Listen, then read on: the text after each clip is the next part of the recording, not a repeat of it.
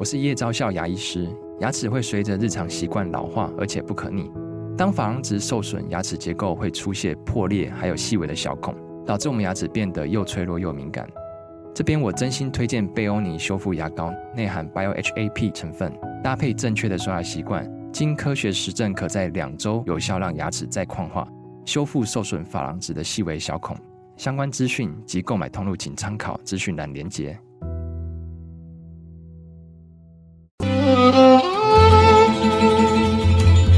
每一段关系都是一门功课，每一次经历都是生命的滋养。世界上最重要的东西，往往用眼睛是看不见的。One two three four。那我们就用听的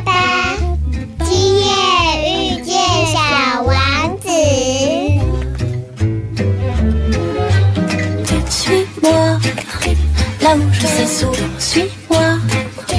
Et si je suis pas, suis-moi, là où je suis beau.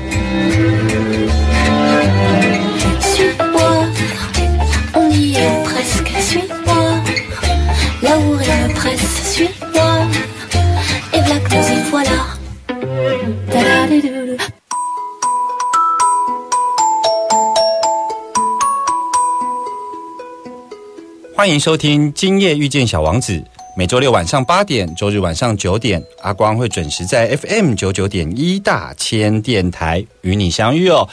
今天呢是这个大年初五哦，还在过年，也是个开工的日子哦。那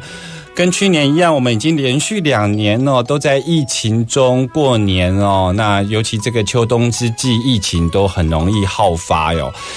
所以呢，在今天也还算在过年当中，我们就要来录制算特别节目吗？其实也是我们疗愈大来宾的单元啦。但是呢，以往过年很多人都会出国，今年不能出国，就跟大家聊聊旅行的事情哦。不晓得听众朋友对于非洲的想象是什么呢？嗯，其实如果我们是单纯的从电影上，或者是从这个新闻上呢，我们可能会对非洲会有一些既定的想象哦。比方说，我们可能会觉得那是一个疾病的地方，可能有艾滋病，然后会有疟疾等等的，或者我们会认为那是一个很贫瘠的这一个土地哦，或者有些地方它可能会发生内战。如果你看的是 Discovery，你可能会认为说，哎，非洲就是一个动物的天堂哦，它就是一个可以去看包括肯亚的这个动物大迁徙啊等等的。那像阿光呢，在节目中介绍了非常多的旅游，然后去到了世界五大洲哦。其实阿光也算是有去过非洲啦，但是呢，阿光去非洲只有踏上一个不太像非洲的国家，叫做埃及哦。我相信许多的喜欢旅行的朋友，应该都跟阿光一样，就是真正有踏上非洲大陆呢，可能就是真到边，就是埃及是最热门的、不过阿光要跟你讲，埃及真的一点都不非洲哦，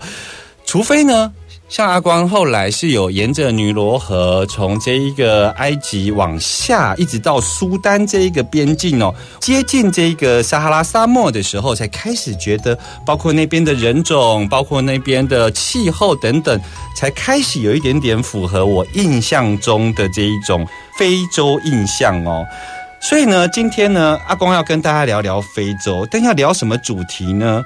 阿光呢，今天要特别邀请的是这个爱女孩国际关怀协会的理事长刘兆文 Sarah 要来到我们的节目中哦，然后为我们要带来关于东非的故事哦。因为 Sarah 实际上在这一个呃东非的几个国家有当地工作的经验，他带领了许多志工哦，所以今天我们要透过节目来邀请 Sarah 跟我们一探东非这块土地上的。地球家人的故事，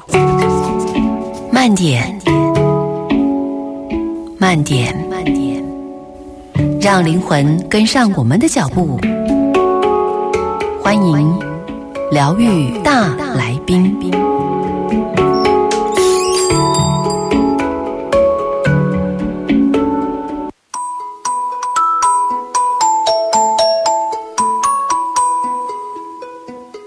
欢迎回来 FM 九九点一大千电台，今夜遇见小王子，我是阿光哦，在今天大年初五哦，阿光为大家邀请的疗愈大来宾是我们的 Sarah。Sarah 呢是我们这个爱女孩国际关怀协会的理事长哦。嗨，Sarah，跟我们听众朋友打声招呼吧。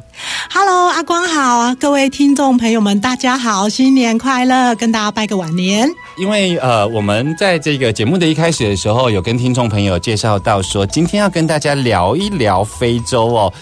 你很特别哦，就是你在呃很年轻的时候就就前往非洲了，是吗？呃，也不算很年轻了。哦，真的吗？你看起来很年轻。谢谢谢谢。是，你是什么样的因缘？因为像阿光自己踏上非洲这一块土地，其实我相信跟普遍的旅行的经验都有关，都是踏上埃及，但埃及一点都不非洲啊。可是你却真真实实的踏上非洲这一块土地哦。你是在什么样的机缘巧合之下踏上这个非洲大陆呢？呃，其实我跟一般大家都是很类似的，就是一开始我就是一个很正常的一个上班族，就是朝九晚五，然后就是忙着自己的工作，忙着自己的一个家庭这样子。嗯但是后来呢，就是我毕业之后做的比较久的工作，其实我是在百货公司担任一个楼管的一个工作，但是就觉得说，哎，做久了也是觉得心里有点疲倦累了，所以我就换了一个就是事少钱多、离家近的一个工作。但也就是因为这个工作在于我的呃时间分配上面来说算是还不错的，所以我在工作当中呢，我就是划了一下脸书，就是大家最常做的事情。是结果我在脸书上面呢，我就看到了有一个教会组织，他在招募一些年轻人，招募一些人可以前往非洲肯亚的一个偏乡去做一些贫困关怀的一个援助的一个工作。嗯，那我我看到了之后，我就觉得说，哎，这个是不是我在寻找的一个呃生命的一个旅程？而且我自己本身也是基督徒，那我就是在想说，哎，我有没有办法呃运用我自己的一个能力，或者是我自己的一些呃关怀的一个行动，可以去帮助，或者是说可以走到非洲大陆上面去认识这一块土地。虽然我那时候也是怀着非常紧张跟忐忑的心情呢，因为大家对于非洲的印象就是说啊，可能是饥饿啦、贫穷啦、疾病啊，甚至对于当地的一些局势，可能也会有点担心。嗯但是因为呃，我在祷告当中，其实就是神给我一个平安的一个意念，所以我就想说，好，那我就是放胆的去吧，然后我就走上了非洲的大陆。而且那时候我本来心想说，我可能只会这一辈子只会去过一次非洲而已，但是没有想到到现在我已经算不出来，可能要去调一下那个出入境记录，可以知道自己去了非洲多少次这样子。哦，其实呃，你刚刚讲到一个非常重要的转折，就是说。其实一般来讲，大家对于百货公司从业人员或是楼管这样的工作，其实它是被这个物质层面所包围的一个，它可以说是一个物质环境非常极致的展现，因为所有的那种欲望的驱使在那里都可以被满足到哦。那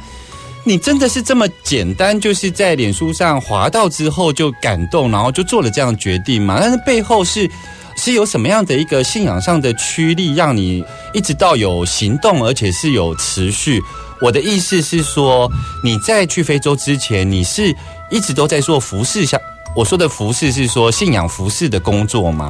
其实我觉得阿光说的非常好，因为我们之前在那个呃百货公司里面，其实我们看到的都是最时尚、最新的第一手消息，所以我那时候其实真的是名副其实的月光族。嗯所以因为我看见了这个东西，我觉得我想要了，我就会。去买它，嗯。但是呢，其实这样子的一个物质，并不是可以满足我心理上面的一个富足。嗯。那后来呢，当然也因为一些，我那时候在百货公司其实我还不是基督徒啦，哦。但是对，但是后来我就是离开了百货公司，在外面在闯荡了一段的时间之后呢，我就觉得说，哎，其实是不是可以有一些突破自己的一个方式，或者是说突破自己的生命的一个不同的一个方式，这样子。嗯，对，那我觉得滑脸书呢，我觉得真的就是一个机会啦，这样子。那我觉得我在平时当中，其实我在教会里面，并不是说担任很多的服饰，我就是一个很正常的一个上班族而已。嗯但是我觉得这是一个机缘的一个巧合，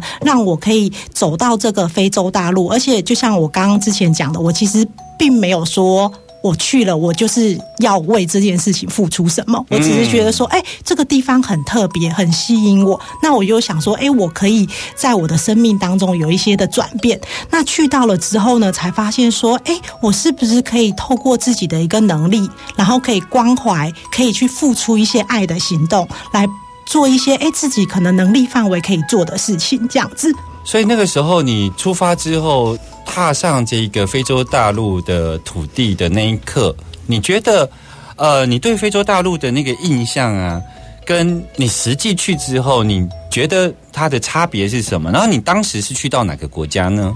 呃，我一开始去的时候，我是去到呃非洲的东非的一个肯雅的这个国家。OK 我那时候去的时候，就是第一次去到这么遥远的地方嘛，一万公里以外。其实心里虽然出发之前其实是有点担忧的，但是你一进到机场之后，你就开始兴奋。对，因为就是哎没去过这个地方嘛，然后进到非洲的肯雅之后，其实。当地呢，真的是会带给你很多呃，对于台湾非常不一样的一个看见。你会觉得这地方非常的一个呃新奇。你只有主要干道是柏油路而已，你离开了主要干道，它就是一个黄土飞扬的一个泥巴路、泥土路这样子。嗯哎、你的在行进当中呢，会有一些动物啦，比如说牛啦，甚至是狒狒，就在路边跟你打招呼这样子。所以我觉得在那边可以看到很多呃一些美好的一个事物跟不同的一个呃于台湾的一些东西这样子，嗯。而且也看到就是说，哎，当地的人其实并不是可能在很多的刻板印象里面，好像就是让我很紧张这样子，而是是很多的人其实他是非常的热情，而且是乐于分享，然后可以跟我们当就是很好的一个呃朋友。我相信踏上呃那块土地，可能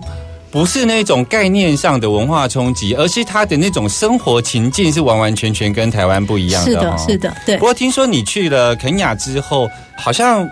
一段时间之后，你后来又去了乌干达，是吗？对，因为其实我二零一五年年底。开始去非洲嘛，然后那时候其实多次的往返都是在肯亚跟台湾呃来回这样子，对。但是因为后来呢，因为二零一七年的时候呢，就是肯亚有那个总统的选举，是。那在非洲国家大部分碰到这样子的一个重大的一个选举的时间的时候呢，其实它都是比较不安全跟暴动的。那我们就是为了要保护我们自己的安全，然后也因为我们会带很多的志工，希望去做一些不管是认识非洲，或者是说做一些贫困关怀的一些工作等等的，我们也要保护这些呃志工的平安跟安全这样子。所以呢，我们在那时候的多方的考量之下呢，所以我们在二零一七年的时候呢，我们就是移到了乌干达。那这个我们一开始去的这个城镇呢，其实也离肯雅是非常近的，所以就是也是因为这样子的原因，所以我们就是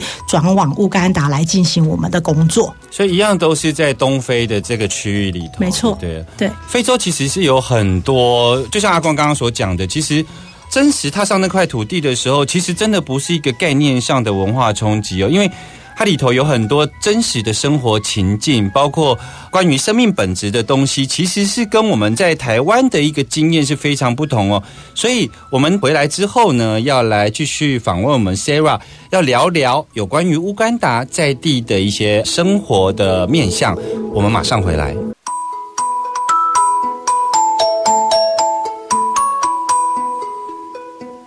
欢迎继续回来 FM 九九点一大千电台，今夜遇见小王子，我是阿光哦。在今天的疗愈大来宾，阿光为大家邀请到了 Sarah 来到我们的节目中。Sarah 刚刚跟我们聊到了她当时为什么呃是在什么情况下，她离开了原来的工作，去到了非洲大陆哦。那我们接下来呢，其实是要请 Sarah 跟我们聊一聊，她后来呢到了乌干达这个地方来服务。不过呢，在聊这个服务的内容之前呢，我想要做一些呃初步对乌干达的一个描绘哦，因为这个对听众，尤其像广播，它其实是有它的限制在，它是没有影像哦，所以可以请 Sarah 跟我们聊一聊，就是说乌干达，因为对我们来讲，就像。外国人看到我们亚洲人其实是比较脸盲的，他无法分辨我。像像我去走圣雅各之路，很多人都认为我是韩国人。啊，对啊，所以我们对于非洲的理解，可能就会觉得全部都是黑妈妈的黑人哦。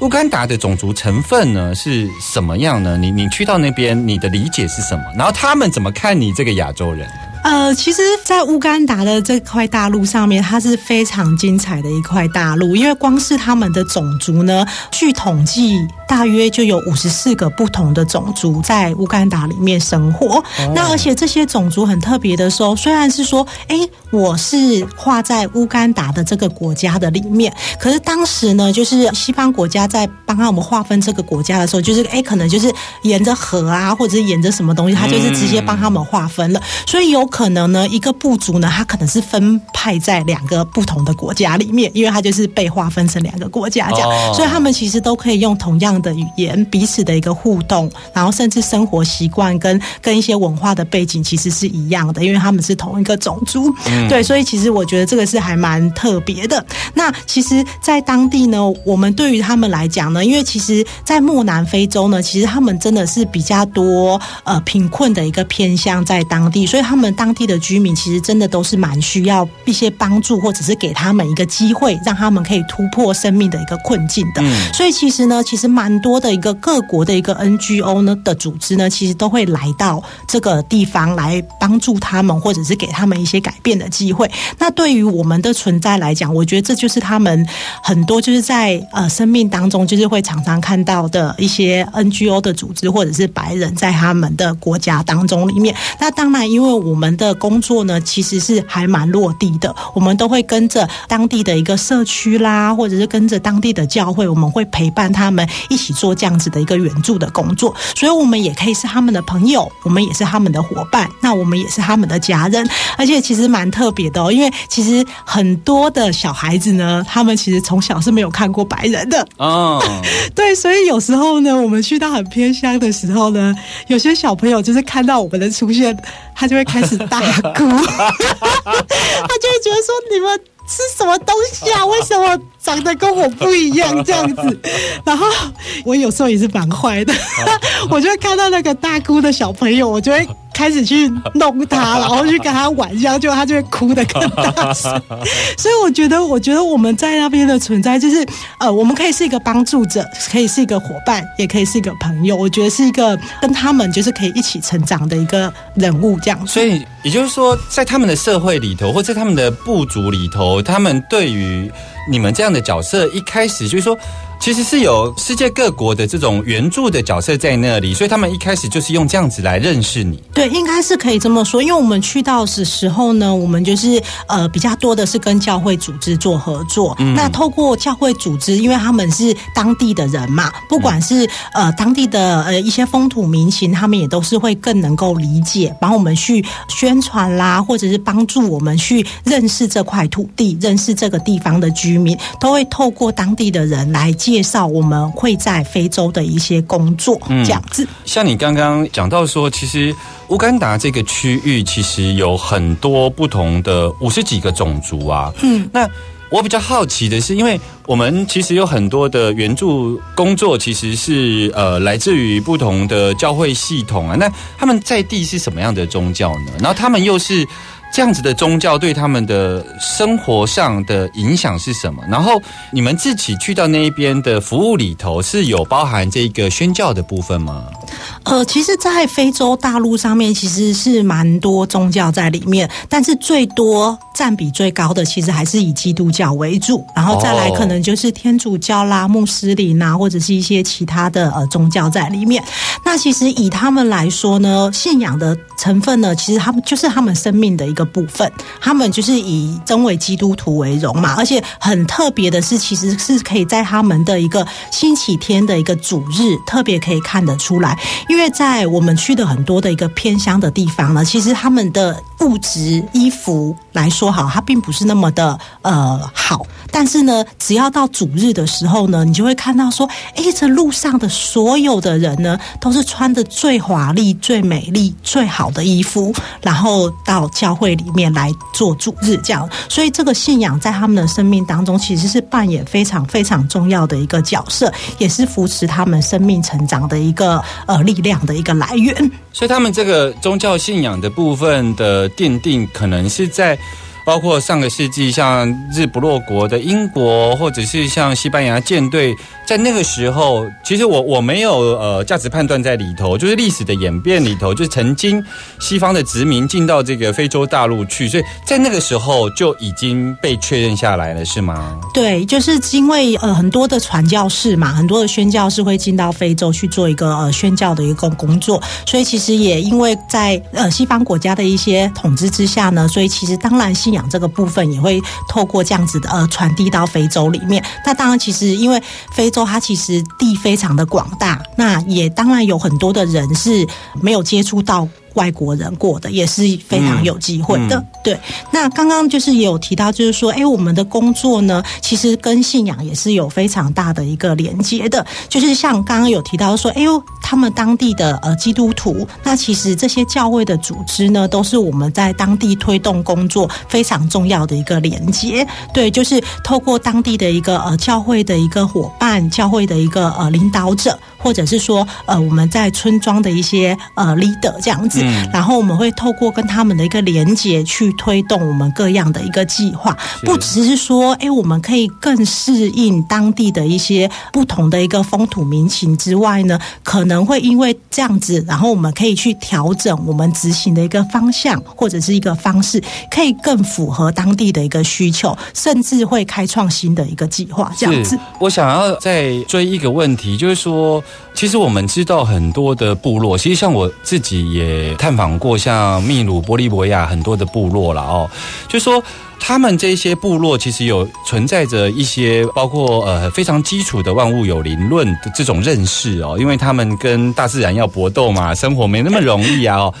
他们理解的上帝有没有很有趣的认识？就是说他们理解上教会理解到的那个上帝跟。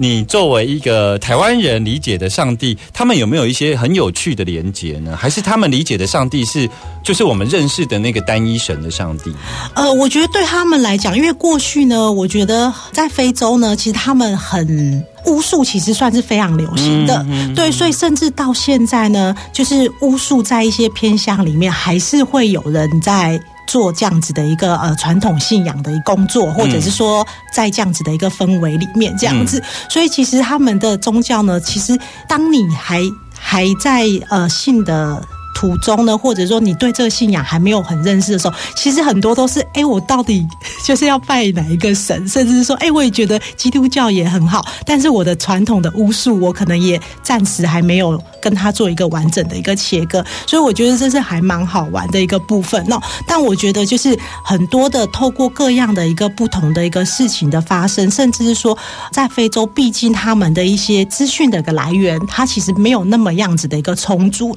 所以他们对。对于这样子的这一位神的认识呢，当然我觉得深度其实是还不够的。嗯，对。那甚至是很多的人，他连一本圣经都没有，他就是假日去到教会里面去听呃牧师的一个传道，这样子牧师的一个讲道，所以他们对神的认识其实是可能没有那么的深，也没有那么的广泛。所以他们对上帝的认识来自于他们的生活经验、教会经验。然后我们可以这么说，他们对上帝的认识还在建构中。大部分。分是这样子的，对。那其实呢，刚刚提到了他们的这个原始部落里头有很多，其实是跟图腾信仰或万物有灵论有关哦。但也不见得说，呃，所谓的巫术就是跟宗教会有立即的冲突的原因，是因为其实有些巫术它在吉凶的判定上，其实是源自于在他们的风土民情里头，比方说他们的喜宴或者是他们的丧礼，其实是在表达他们对于生命的看法。所以，像你呢，到了那一边，呃，其实不只是工作，其实是你在那边生活。你有去参加过像他们这一种很 local 的这一种，包括结婚啊这些风土民情的事情，可以跟我们举例吗？呃，我常常在路边都会经过一些葬礼啦，但是我就是比较没有参加葬礼，就是没有机会去参加这样子，因为刚好不管是时间或者是工作，甚至说我可能在台湾这样子。但是我有一次呢，就是我很荣幸的被邀请。请去参加了一个，他是当地人，但是他也是在 NGO 服侍的一对夫妻。他、嗯。对他们那时候呢，刚好我在呃非洲的时候呢，他们刚好就要结婚，所以大家结婚的时候呢，我们牧师就来问我说：“哎，Sarah，就是那个呃，我们有 NGO 的朋友，然后也是我们教会的一个弟兄姐妹，就是他们就是要结婚了，就说：哎，那你既然在这边，你有没有机会可以去参加？这样，嗯。我那时候就想说：哎，可是我很认识的是牧师里啊，我可能对那一对夫妻还不是那么的熟悉，我就说：哎，那我可以去参加吗？虽然我很兴奋这样子，啊他说没问题，你一定可以来的，而且你是白人，你如果出席的话呢，这个婚礼一定是更加的风光，更加的美好，这一对新人一定会非常非常的开心。所以他们的那个民族的内在种族或肤色，其实是还是有一点阶级的想法。对对对，因为我觉得是在过去被统治的一个文化里面，所以其实肤色对他们来说，其实还是有一个阶级的一个区分这样子。嗯嗯嗯是是对对对，所以我们那时候去到的时候，我也很开心啊。只是我觉得，哇塞，这个婚礼就是真的是从早到晚。从早到晚的婚礼啊，对，没错，就是从一大早他们就开始准备哦，就有人在煮饭，然后也有很多的宾客，就是陆陆续续的来，这样子，就是完全不赶时间的一场婚礼这样子。那我觉得最特别的是呢，就是好不容易等到，哎，新郎新娘好像都要来了，然后就进来了一辆车子，然后就是我们牧师就跟我讲说，哎，这一台是那个伴郎跟伴娘的车子，是哎就一直人一直下来，我就想说，到底要下到什么时候？就发现光是伴郎跟伴娘大概就有十几对这样子。真的哦，哦对，然后他们很可爱哦，就是伴郎伴娘要先进场，然后再换新郎跟新娘，然后就是他们就是边跳舞，然后跟着很轻松的音乐，然后边跳边进场，然后呢跳跳跳跳，然后我也在旁边跳，因为他的音乐就是很轻松、嗯很嗯很活泼，然后让你忍不住会跟着他。就我们想象中非洲的音乐有鼓啊，有节奏啊，这样子。就是很开心这样，然后所以我就在旁边也跟着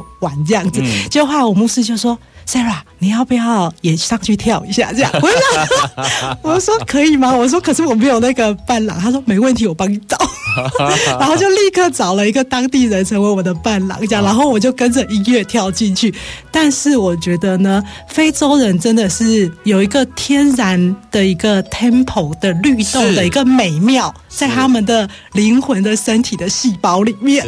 因为他们跳，我都觉得哇塞，跳起来跟着节拍，而且非常的优美。然后我在跳的时候，我就觉得，哎，为什么好像在做复健？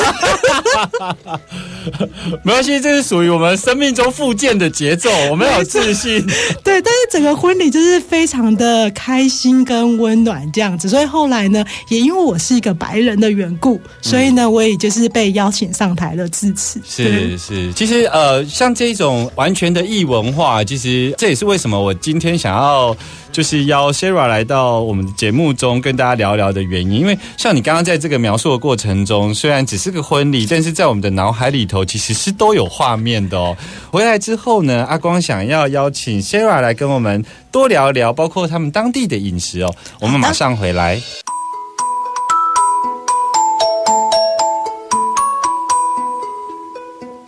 欢迎继续回来，今夜遇见小王子哦。今天为大家邀请到的是这个爱女孩协会的理事长 Sarah 来到节目中哦。我们刚刚其实是有聊到 Sarah 去到乌干达这个地方来参加这个当地的这一个婚礼哦。那也说到了当地人呢，其实对于白人这样的肤色，其实内在还是有一些内建的这一种阶级的这个想法在里头啊。我想，我想这个部分只有透过不断的跟他们的真实的生命经验的交流，才有可能渐渐的能够建立这样子的一个信任关系哦。这也是为什么我们在。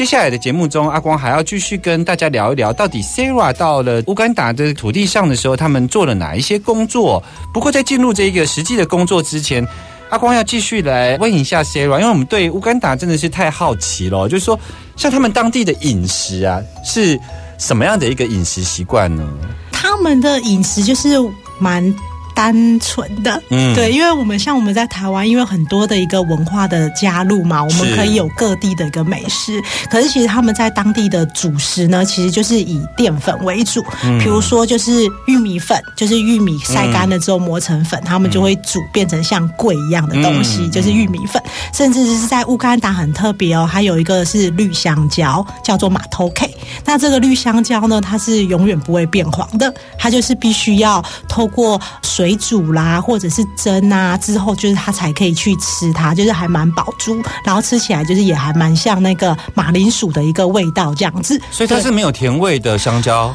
呃，有一个特殊的酸酸甜甜的一个味道，就是吃起来的味道有点像马铃薯这样子。对，然后也有呃，比如说地瓜啦、芋头啦、当地的树薯等等，就是比较偏这样子一类的部分是他们的主食。所以淀粉类为主。对，然后因为他们青菜就是比较少啦，就是有时候你可能就是一个淀粉，然后搭配一样青菜，然后这就是他们的日常的一餐这样子。我很佩服你，你去到非洲这个地方是以淀粉类为主，还可以身材保持的这么好。谢谢，我跟你讲，是因为他们真的是太单调。台湾现在的这个节食经验就是戒淀粉、戒糖嘛，对不对？结果你在那边的主食是以淀粉类为主，没错，但是我觉得我也必须说，因为他们的食物就是圆形食物。哦，对，所以你吃起来反而是很健康的。是对对对，那有没有什么食物是你觉得不太能接受的呢？呃，非洲呢，其实有一个东西，我真的，我现在想起来都觉得哦，他们的那个呃红豆跟绿豆呢，跟欧美一样，他们是吃咸的。哦，对，所以他们的红豆、绿豆就是烹调成咸咸的之后呢，也会是成为他们的一个餐点上面的其中的一个配料这样子。然后他们就会哎，可能去吃了呃玉米粉跟那个呃绿香蕉之后呢，它旁边可能还会有个咸绿豆在旁边。我去了非洲这样子六七年的时间，我到现在我真的还是没有办法接受这个咸绿豆。每一次我们的伙伴啊，或者是我的志工啊，就会跟我讲说：“Sarah，我跟你讲，这一次的那个咸绿豆超好吃的，你一定要吃。”然后就想说：“嗯，那我来试一小口好了。”然后就吃了之后就说。嗯，我还是没有办法接受。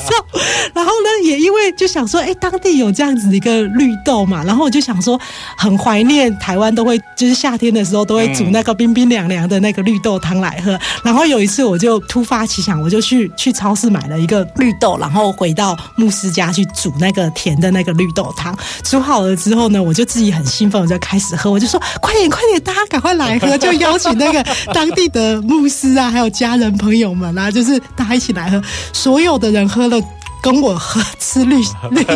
咸那个选绿豆一样的反应，就吃了一口就说嗯，我觉得还好，然后就完全的退给我，这样就是不吃甜。所以我觉得这样子的一个饮食文化，我觉得真的也是凸显出大家的一个生活的不一样其实。其实这个经验就像、呃、我们很多邦交国其实是在中美洲，，对，那中美洲的红豆是完全吃咸的。真的。所以，我们中美洲的一些呃交流，他们当地人来到台湾吃到红豆饼，他也觉得不可思议，为什么红豆饼红豆为什么是甜的？我可以理解那个感觉，对因为我们的生活经验里头，我们所连接到的想象中想到了红豆，就会连接到甜食，没错，所以它那个一吃进去的那个反差会造成一个冲击，味蕾上的冲击。你的反射的感觉就跟你讲说这个不对。是 是是，哎，像像乌干达，因为它比较不是一个一般人想到要去非洲旅行会去的地方，肯雅还比较会哦，就是说会去看那个动物大迁徙啊等等的。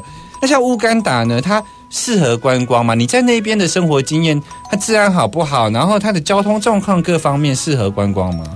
以乌干达来讲，它其实算是内陆国家，因为它旁边是肯亚嘛，肯亚就是靠海，然后过去就是到了乌干达。其实乌干达呢，它其实是非常适合观光的一个国家，可能是对于台湾人来说呢，就是毕竟它是属于比较远的地方，那可能知名度也没有说哦，我有一个动物大迁徙，所以、但是其实呢，乌干达它其实实是呃气候非常的好，然后就是整个环境是非常棒的。特别是说，因为它离欧洲是很近的，所以其实欧洲人呢，他们只要一放假，其实他们都会很常去非洲玩这样子。哦，对，像在乌干达呢，我觉得我有，我觉得有几个地方是还蛮特别，一定就是如果去了非洲，我觉得你除了去肯雅的动物大迁徙之外呢，我觉得如果有机会的话，你应该要去到在乌干达。那跟那个卢安达跟刚果交界的地方，有一个叫做布温迪难以穿越的一个国家公园，一定要去到那边看，因为呢，那边在保护着全世界大概八百只左右的山地银背大猩猩，它就是在那边就是被保育的一个呃国家公园里面。你去那边的时候，哎，你一定要先预约，然后会有领队跟保护你的人就会带你去丛林里面去找这个银背大猩猩，然后你就会边爬小山，然后边去找大猩猩，它然后是野生的嘛？对，它是野生的，然后就是在那个地方被保育，然后他们就是群聚的家庭的一个呃动物嘛，然后就是你可以看到，就是哎。妈妈呢，就是带着小星星，然后在那边休息啦，或者是就是吃东西啊，就是蛮好的一个地方啦。而且就是认识这样子的一个野生动物跟这样子的环境，所以我觉得这个地方是非常值得去的我我我。我们帮忙听众朋友来理解一下，就是说，像我们去肯雅的动物大迁徙，有时候是坐上那个吉普车或者是箱型车，然后看到旁边会有一些动物嘛，因为它其实是在草原啊，或者是比较平坦的地方。我们理解到的这个银背大猩猩，它看起来是应该要在丛林里头吧？对，那你们是走路在丛林里头吗？是，就是我们会开车开到一个定点之后，就是领队会带我们嘛，就是开车开到一个定点之后呢，你就要下车，然后开始用走的，然后里面就是丛林没有错，就是我那时候就是有一个机会就去，因为我们要去卢安达，然后就想说有一天的时间，然后我们就是过去那边，超热的，哦，然后就是我们就是边走边爬山嘛，然后他们领队非常的厉害哦，因为那些。大猩猩应该都有被 GPS 追踪，所以他们就会透过这个呢，会去找说，哎，比如说 Grace 家族在哪里？啊对，比如说 David 家族在哪里，然后我们就会去找这个家族在哪里，然后我们就可以去观察他的一个呃生活的一个动态，这样子。所以对我的意思是说，在丛林里头其实是没有箱型车，是要走进丛林，去所以你们的那个接触其实是很非常近，他就会最近最近可能才一两米吧。但是因为领队都会跟我们讲说，不能靠他们太近，特别是这个妈妈，她的身边有个小星星，她的小朋友在旁边的时候，特别要离他们就是要有一个安全距离。所以我们应该该可以这么说，银背大猩猩呢，他们在没有受到威胁的情况下，他们是温温驯的动物。对他们其实是非常的温驯，只有他觉得他被受到压迫，或者是说他可能觉得你离他太近，可能会伤害到他，他才会做一个保护自己的一个行为。但是其实我们只是你在旁边看的时候，他就是你看他，他看你，两个人就是好朋友一样，只是不能靠太近。是是是，像呃现在啊，台湾的疫情已经相对于全世界好很多了，因为像我看到欧美的这个每日新增的数量都一直在暴增，而且都是几千几万例在新增哦。像非洲，像乌干达，你的观察，他们当地的疫情情况如何呢？在疫情的情况之下呢，就是以在呃乌干达来说，因为它原本是一个独裁统治的一个国家嘛，所以其实他们的治安算是还尚可。但是你当然平时的一个呃抢劫啦、窃盗，这个是虽然就是时常发生，但是它算是还小啦，就是以治安来讲，它都是算还不错的。但是近这一两年呢，因为 COVID 1 9的关系，其实他们的特别这样子的一个事件，就是又会更加的严重。那尤其是像去年曾经在他们的市政府啦，还有就是警察局的附近，其实有发生过比较不好的一个自杀攻击的一个状况有发生。所以其实我觉得这样子的一个不安的一个情况，当然我觉得也是会在非洲国家蔓延的。但是呢，我觉得现在现在就是很多的一些呃先进国家对于非洲这块地区其实非常关心的，所以他们其实也捐了很多的一个疫苗到了乌干达或者是非洲不同的国家，让这些当地的一个居民还是可以透过疫苗打疫苗的一个方式来达到一个健康的一个防卫。那其实，在当地口罩的提供呢，也算是还蛮充足的。哦，所以他们的防疫的生活，其实它经济上的紧缩有造成他们治安上有一些波动，对但是他们的防疫生活其实是这些观念，就包括口罩啦，包括疫苗的注射，都跟我们台湾很类似。因为他们没有像台湾这么就是强迫或者是要求你们要去打，他们就是说哦。哦你要来打疫苗，但是你选择打不打，可能就是呃有时候就是个人的选择，这样甚至是像之前去年前年的时候呢，国家是免费打疫苗，可能有些人就就是因为可能比如说身体的健康的考量啦，或者是觉得哎这个疫苗会不会对身体有什么样子不好的影响，所以其实很多人还是不敢去打的。但是呢，因为我们的伙伴呢，我们就是因为疫情的一个要求，我们一定会要求我们的伙伴跟我们的呃当地的工作人员，为了大家的一个健康平安着想，我们都会要求大家一定要去施打这个疫苗，然后我们也会跟他说明说，哎，这个疫苗可能会对身体带来的好处啊，甚至是说真的可以提高你身体对于 COVID nineteen 的一些抵抗，或者是说你就不会这么的重症这样子。是是是，今天呢非常开心能够邀请到了这个爱女孩国际关怀协会的 Sarah 来到我们的节目中哦。